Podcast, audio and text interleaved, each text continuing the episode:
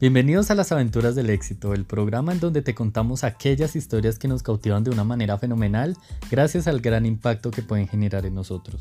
Mi nombre es Johan Cubíes y me llena de placer saludarlos.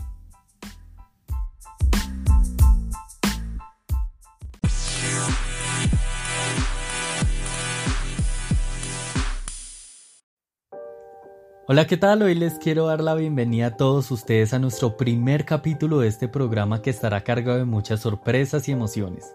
En la siguiente transmisión hablaremos de un personaje que es poco reconocido en nuestro país, pero que al mismo tiempo ha sido alguien ejemplar en todo el mundo gracias a su testimonio de vida. Les quiero hablar de Junior Oporta, un joven atleta que logró superarse a sí mismo a pesar de todos los obstáculos que se le presentaron a lo largo de su vida.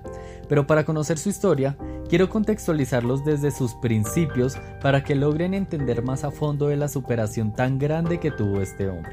Así que, comencemos.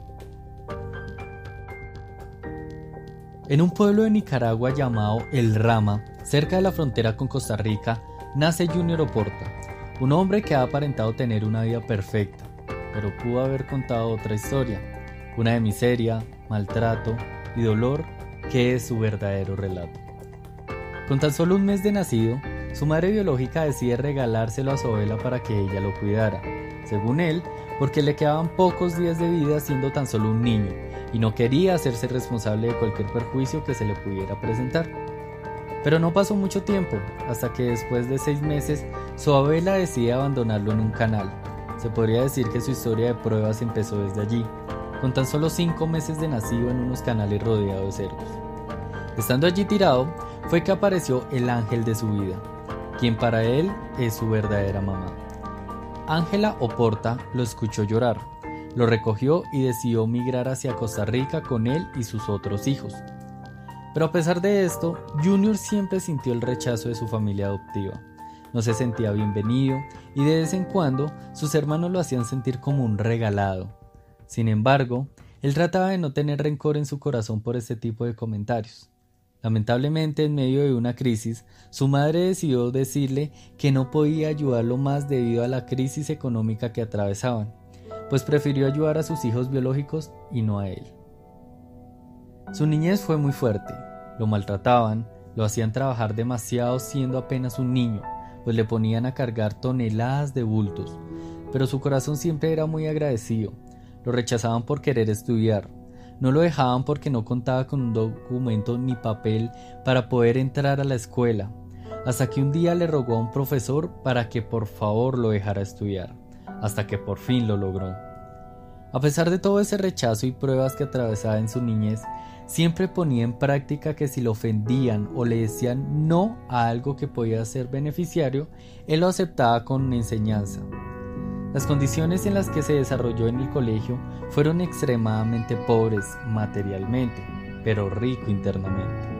Antes de ir al colegio viajaba de dos a tres horas para poder llegar ahí, y al ver que lo tocaba tan lejos, le pidió posada a un granjero de la zona.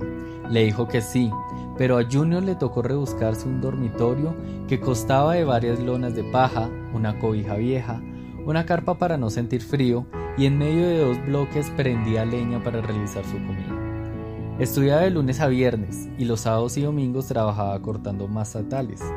Los pocos recursos que ganaba los invertía en su hogar y cuando iba sin comer al colegio, lo que hacía era agarrar una bolsa plástica y esperaba para ver quién botaba las pechugas enteras o muslos de comida y para que nadie lo viera, se escondía en la montaña. Su pasión por el atletismo le llegó de una manera inesperada, cuando un profesor del colegio lo invitó a participar en un campeonato colegial. Ni él mismo conocía su potencial, pero sabía que los 7 kilómetros que debe caminar para salir y regresar a su casa seguramente habrían desarrollado cierta habilidad en él. Y tenía razón. En aquel torneo ganó la carrera de campo traviesa de 5 kilómetros y a partir de ahí, cuando la situación económica se lo permitía, participaba en una que otra carrera. Poco a poco se fue ganando un nombre en su cantón y se le dio la posibilidad de integrarse a Moncho Runners y más tarde a un equipo de San José, una pequeña ciudad de Costa Rica. En enero de 2017 se incorporó a Copen Atletismo no solo ilusionado por pertenecer a uno de los mejores equipos de ese país, sino también porque en esa oportunidad se le abriría la puerta de otro gran sueño, estudiar una carrera universitaria. Recuerdo que hace 10 años salí del colegio y me gradué con la ilusión de seguir con el sueño de un futuro, pero me dediqué a trabajar para sacar adelante mi familia. Todos los días le decía a Dios, sé que es tu tiempo y no el mío. En muchas ocasiones me decían, estás perdiendo el tiempo sin estudiar. Siempre les contestaba el otro año, pero sabía que así no era, y lloraba porque no había dinero. Pero Dios me regaló un patrocinio como Copen y así logré cumplir mi sueño ser un universitario. Esto me hace el hombre más feliz porque sé que en un día le daré a mi madre un mejor futuro. Estas palabras de Junior Oporta se las concedieron en una entrevista. Hoy en día ya ha aprobado la mitad de la carrera de educación física y al mismo tiempo trabaja en un restaurante del municipio de San Ramón, en Costa Rica, para mantener a su familia de seis integrantes. Asimismo, por su facilidad de palabra, gran conocimiento de la Biblia su historia de perseverancia y su amor por la vida, es un común que lo inviten a dar charlas de motivación en colegios y universidades. Él es Junior, quien con su historia nos da una lección de perseverancia y una motivación para nunca dejar de luchar por nuestros sueños.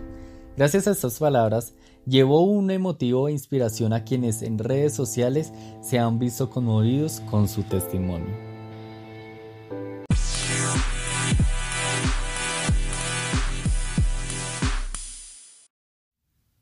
Hemos terminado nuestro testimonio de hoy y asimismo queremos saber qué fue lo que más te gustó de este capítulo. Déjanos saber tu opinión a través de los comentarios o por medio de un like. Muchas gracias por escucharnos el día de hoy. Recuerden que estas son las aventuras del éxito y nos escuchamos en el próximo episodio. Chao, chao.